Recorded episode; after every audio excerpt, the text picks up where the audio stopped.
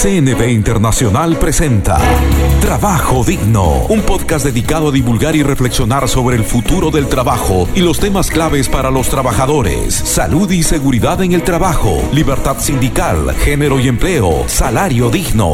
En tiempos de coronavirus, CNB Internacional trabaja con sus sindicatos aliados en todo el mundo para ayudar a que los trabajadores no sean los que paguen el precio más alto de esta crisis y se respeten los derechos laborales y humanos. Visítanos en www.cnbinternacional.nl/es, porque todos y todas tenemos derecho a un trabajo digno.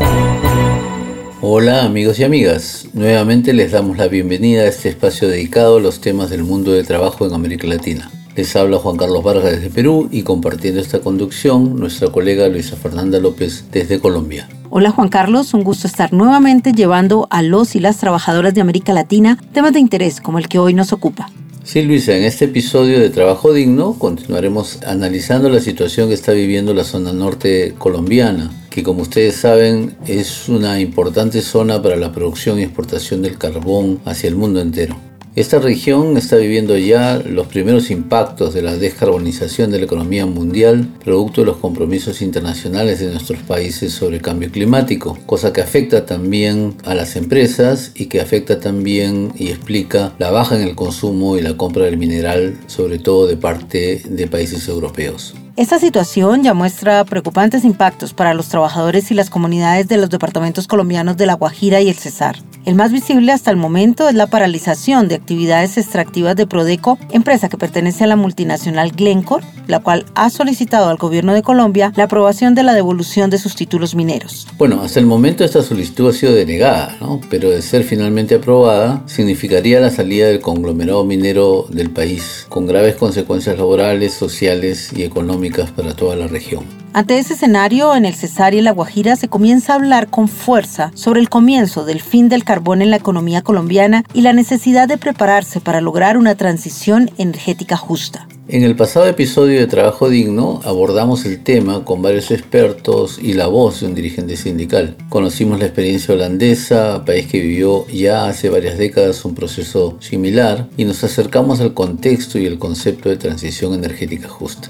Para quienes no lo han escuchado aún, pueden encontrar este episodio en nuestra cuenta en SoundCloud CNB Internacional o en nuestra página en internet www.cnbinternacional.nl/es podcast. Para seguir conversando sobre este tema, saludamos nuevamente a Pierre Hoopers, experto holandés con más de 20 años de trabajo en Colombia y quien conoció de cerca el fin de la economía del carbón en su país, Holanda. También contamos con el conocimiento y la experiencia sobre este tema de Amílcar Acosta, es ministro de Minas y Energía de Colombia, y escucharemos a Luis Fernando Ramírez, trabajador de una de las minas que hoy está paralizada y líder del Sindicato de la Industria Minero-Energética, Sintra Mi Energética. Bienvenidos a todos nuevamente a esta charla. El carbón ha dominado desde hace ya varias décadas la vida y la actividad productiva del Cesar. Pero ¿qué hay más allá del carbón en esta región del norte de Colombia? Comenzaremos esta charla sobre este tema con Luis Fernando Ramírez.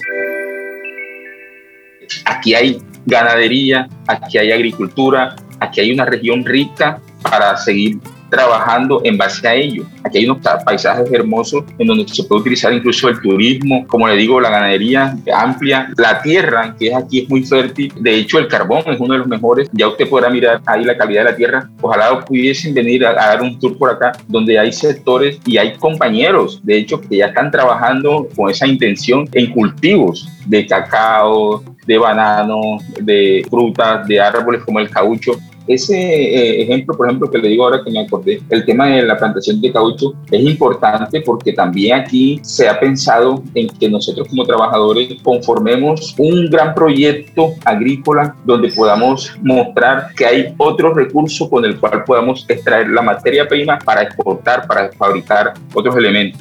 Esta región, como la describe Luis Fernando, antes de la llegada de la gran explotación carbonífera, ya había demostrado su riqueza agrícola y ganadera. El departamento del Cesar está ubicado al noroeste de Colombia. Desde hace más de tres décadas es reconocido por ser un referente en la producción y exportación de carbón, una actividad económica que marca el día a día de buena parte de las comunidades en esta región. Sin embargo, esto no fue siempre así. El Cesar hasta finales de los años 70 era reconocido como una región agrícola y ganadera, proveedora de algodón a nivel nacional. Los campesinos, en su mayoría, con tierras de extensiones de 5, 10, 15 hectáreas, vivían en sus eh, fincas, tenían sus cultivos, tenían ganado, tenían el cebú, tenían su río, el Calenturites, donde se proveían de pescados y iban a pasear y a bañarse los fines de semana, etc. Ese era un departamento, digamos, típico colombiano, un departamento relativamente tranquilo, con eh, campesinos que tenían niveles de vida eh, relativamente importantes, muy, muy tranquilos en sus regiones, pero que sin embargo habría que llegar la gran industria minera, después de los años 80 que transformó radicalmente el territorio. Quien habla es Luis Álvaro Pardo, especialista en Derecho Minero y exdirector técnico de Minas del Ministerio de Minas y Energía de Colombia. Pardo cuenta cómo a finales de los 70 y principios de los 80 la constatación de las grandes reservas colombianas de carbón llamaron la atención de las empresas públicas colombianas dedicadas a la explotación y exportación del mineral. Gradualmente esas empresas públicas se fueron eh, cediendo sus intereses a las multinacionales, entre ellas Prodeco, de la firma Glencore, una gran multinacional, y los señores eh, de la familia Drummond, que llegó allí también por esa época y arrancó con unos títulos eh, que le dieron derechos sobre minas muy muy grandes como la Loma y el Descanso. La minería de gran escala en el Cesar llegó con la construcción de obras de infraestructura, una línea férrea hasta el municipio de Ciénaga, Magdalena y un puerto de carga. Estas mega obras transformaron no solamente la cultura agrícola y ganadera del territorio, sino también cambiaron la vida de los habitantes. Los campesinos empezaron, a, empezaron a abandonar sus trabajos del campo y empezaron a hacerse obreros o trabajadores de la industria carbonífera. Eh, hubo una importante migración de desempleados de otras regiones que llegaron al departamento de Cesar buscando trabajo pero en general todo se transformó y toda la economía se reorientó al servicio de este nuevo sector de, del carbón. El año pasado el gobierno de Colombia se comprometió a reducir las emisiones de gases de efecto invernadero en un 51% para el año 2030 e iniciar la transición energética. Cumplir con este objetivo como país significará necesariamente una descarbonización de la economía.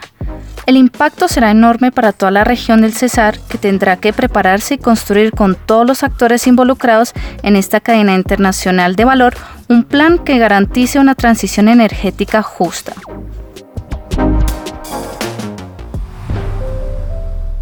Luis Fernando, ¿se han estado preparando los trabajadores para lo que implica el fin de la extracción del carbón en sus regiones? ¿O ustedes creen que esta es una coyuntura pasajera y que se puede seguir con esta actividad minera? Nosotros tenemos todavía minería en el Cesar. De hecho, los títulos mineros tienen explotación hasta el 2038. Pero no es esperar a que llegue ese momento para empezar a trabajar en base a la transición. Ya se nos adelantó toda la situación con el tema de la pandemia. Ya la empresa, el grupo Prodeco, pues ya hizo la renuncia. Aquí han venido otras empresas. Hay también empresas hoy en día ofertando por quedarse con esta operación. Y nosotros sabemos que todavía hay trabajo en cuanto al recurso del carbón en esta región. Lo que no podemos olvidar es lo que va a ocurrir después de que no haya carbón. Y este es el tema principal de esta reunión el día de hoy. Entonces, como organización sindical, nosotros lo que hemos insistido siempre, incluso antes de la pandemia, sin saberlo, ya veíamos el tema este del Acuerdo de París y ya sabíamos que el carbón en algún momento iba a dejar su explotación para darle espacio a otro. Ese darle paso a otra actividad económica de la que nos habla Luis Fernando Ramírez ocurrió hace medio siglo en el sur de Holanda y ya Pierre Hoopers nos relató en el episodio anterior el impacto que tuvo la descarbonización de la región holandesa de Limburgo. Pierre, ¿cómo fue esa transición y qué lecciones pueden Luis Fernando, sus compañeros y las comunidades del norte de Colombia aprender del caso holandés, pero también de otras transiciones en otros países? Bueno, nosotros en la empresa mía hicimos un estudio de muchos casos diferentes en el mundo de transiciones en eh, sectores de y minas de carbón y voy a sacar cinco puntos, eh, muy breve. El primer punto, tú debes tener un plan a largo plazo. No hay ningún proceso de transición que se hace en dos, tres, cuatro o cinco años. Son procesos de 10, 15, 20 años. Entonces, si verdaderamente son procesos con este plazo, tienes que empezar de inmediato. Y, muy probable es que la producción de carbón puede continuar todavía un par de años, como lo hizo en Holanda, pero paralelamente ya tienes que pensar qué voy a hacer con esta región cuando esto va a terminar eh, una vez. Y si eso es cinco años, diez años, no importa, debes tener un plan. Segundo, necesitas comunicación continua y transparente. Lo que yo estoy observando también en Colombia, cada uno habla del tema, pero no hay coordinación, no hay coherencia en los planteamientos y yo creo que es clave informar a todos los grupos que tienen que ver con este eh, proceso de transición, no solamente informarlas, pero también involucrarles, porque todos los procesos exitosos de transición son procesos participativos. El gran plan de reestructuración eh, de las minas en Holanda fue un resultado de un diálogo entre empresas, gobiernos, y sindicatos. Y los tres acordaron el plan. Con todo el costo social económico que tenían, había un acuerdo. Y yo creo que es clave de involucrar a los diferentes actores y en el caso de Colombia también a comunidades y a otros. Otro elemento que yo quisiera mencionar es que tenemos que hablar de dos tipos de trabajadores. Ahí están los trabajadores que también son miembros de los sindicatos, los trabajadores formales trabajando en las minas, pero hay un costo social y económico tal vez más grande en el sector informal. Todas estas, sobre todo mujeres, que llegan todas las mañanas para trabajar en las cocinas, hacer la limpieza y hacer otros servicios en las minas, son miles y miles. El efecto que tiene para eh, industria hostelera, la gente que renta habitaciones a los mineros, etc. Entonces ahí hay un costo grande que hay que tomar en cuenta eh, también. Dos últimos elementos. Uno, en todos los procesos de transición es el gobierno es el Estado que tiene el liderazgo en el proceso. Entonces, la participación y el liderazgo del Estado en desarrollar un plan participativo eh, con otros grupos de interés es clave. Y por último, si ya miramos un poco el contenido de este plan de transición, estamos viendo que las transiciones más exitosas económicamente son transiciones que no inventan sectores nuevos, hay que buscar nuevos desafíos económicos en sectores que ya están funcionando un poco en la región y no meter un coco totalmente extraño que no tiene ninguna relación con las raíces económicas y sociales muchas veces eh, de la región. Esos son los puntos que yo eh, quisiera mencionar eh, en este momento. Escuchando estos retos que se plantean y escuchando también la experiencia en Holanda, parece claro la necesidad urgente de la presencia y el liderazgo del Estado en este proceso. Don Amílcar Acosta, usted ha sido funcionario público, ha sido ministro del sector. ¿No cree que en este momento se requiere una presencia del Estado que ayude a dar calma, poner orden y lidere la planificación? ¿Cómo encarar desde las políticas públicas nacionales este proceso? Mira, Juan Carlos, en el caso colombiano ha faltado previsión en la importancia que tiene la diversificación de nuestra economía. Somos conscientes de que estamos hablando de una transición energética, no estamos hablando de un salto energético. Por ello coincido con Luis Fernando de que el carbón está sentenciado a muerte, pero su muerte no va a ser súbita. Al carbón le quedan unos años más como le quedan unos años más al petróleo y unos años más al gas. Pero esos años que nos quedan son los años que el país como un todo y las regiones que como el Cesar y la Guajira dependen fundamentalmente de esta actividad extractiva, podamos recuperar el tiempo perdido para una preparación para esta transición. Empezando porque los recursos que genera y va a seguir generando por algún tiempo esta actividad extractiva, debe servir para apalancar esta diversificación de nuestra economía. De modo pues que es imperativo que se le ponga el pie al acelerador a esa asignatura pendiente que tenemos en Colombia y que tenemos en las regiones que como la Guajira y el Cesar dependen de esta actividad extractiva para que se dé esa transformación productiva.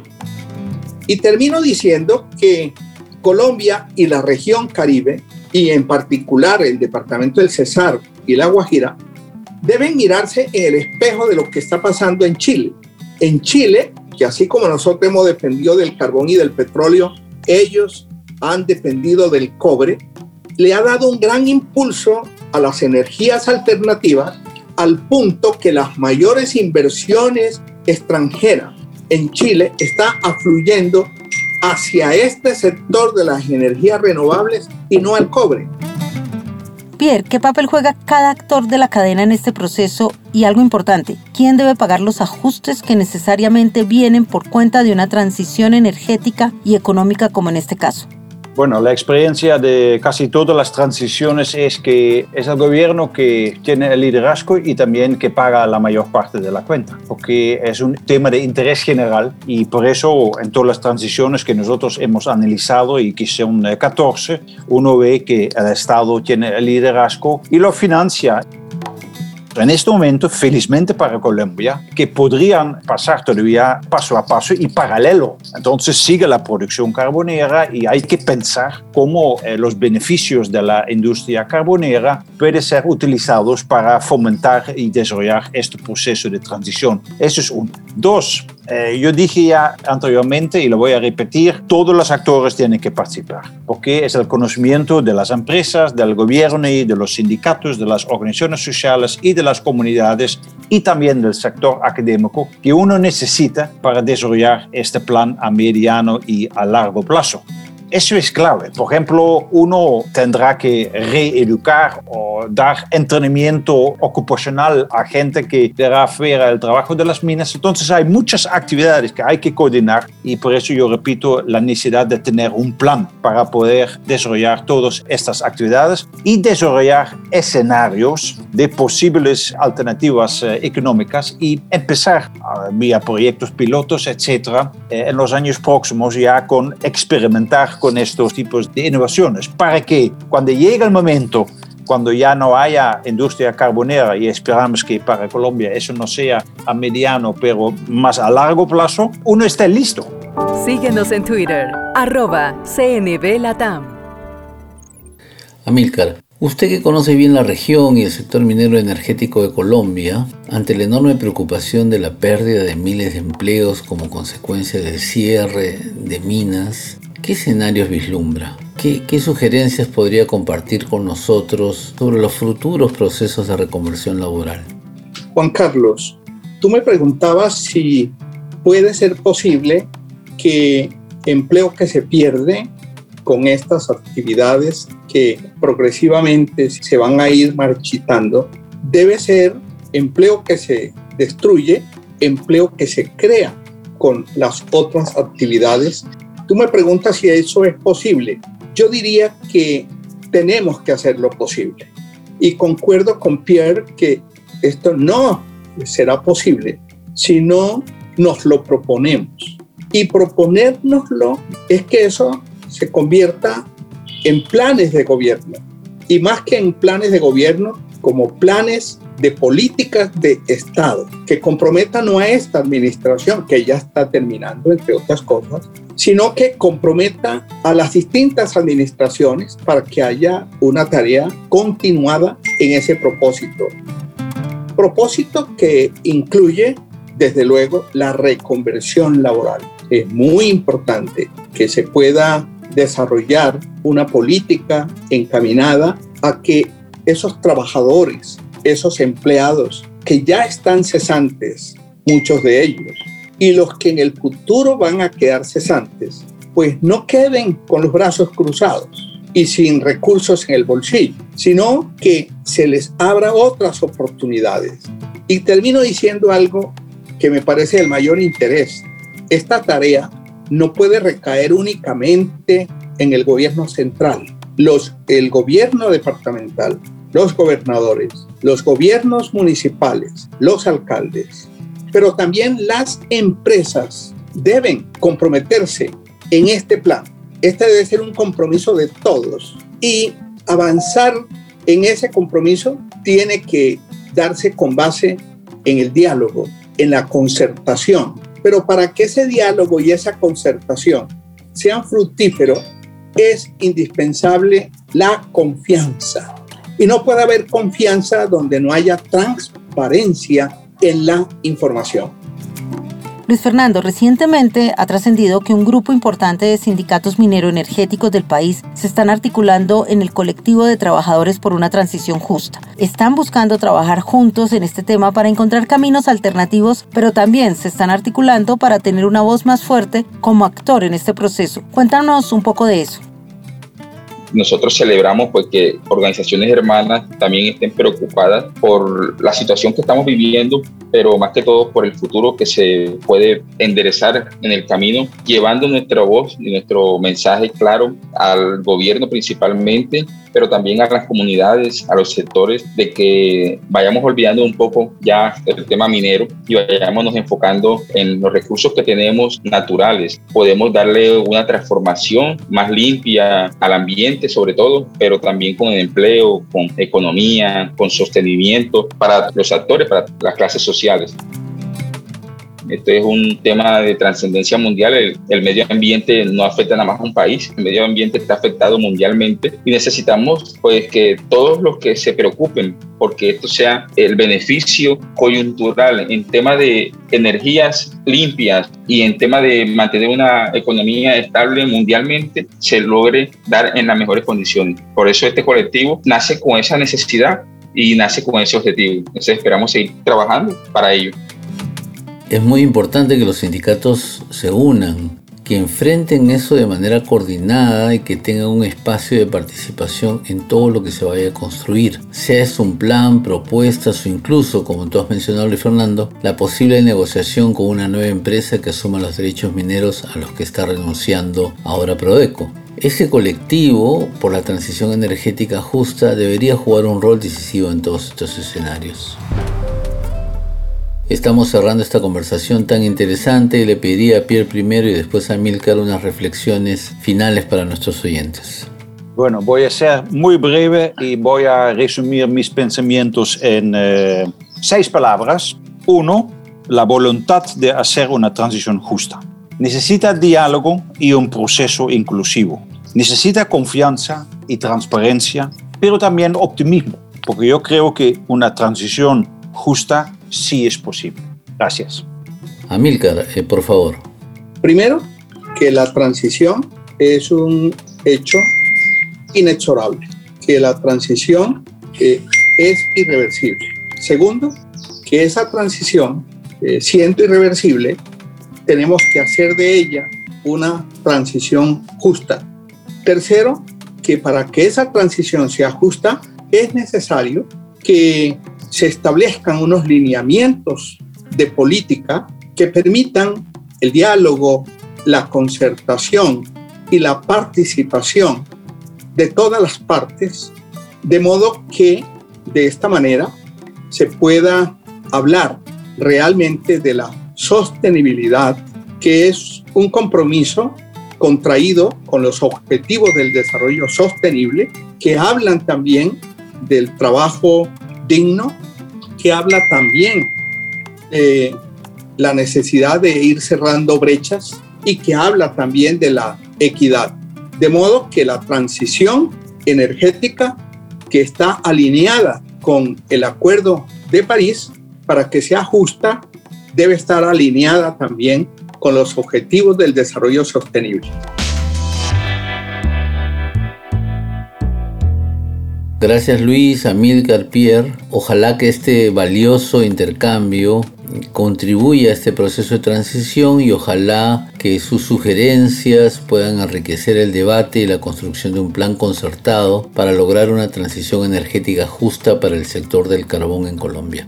Y de esta manera llegamos al final de este nuevo episodio de Trabajo Digno. A nuestra audiencia agradecerles por escucharnos y recordarles que nos pueden encontrar en plataformas como Spotify, SoundCloud, Google Podcast, entre otras. Y también en nuestra página en internet cnbinternacional.nl slash es slash podcast. Gracias por escucharnos y seguirnos. No olviden descargar y compartir los capítulos y enviarnos sus comentarios. Luisa Fernanda López y Juan Carlos Vargas les agradecen su sintonía. Hasta la próxima. Hasta pronto. CNB Internacional presentó Trabajo Digno, un espacio dedicado a divulgar y reflexionar sobre el futuro del trabajo y los temas claves para las y los trabajadores. Te invitamos a descargar este podcast en www.cnbinternacional.nl/es y a conectarte con nosotros a través de nuestro Twitter arroba CNB Latam o nuestra página de Facebook CNB Latinoamérica. Porque todos y todas tenemos derecho a un trabajo digno. Hasta la próxima.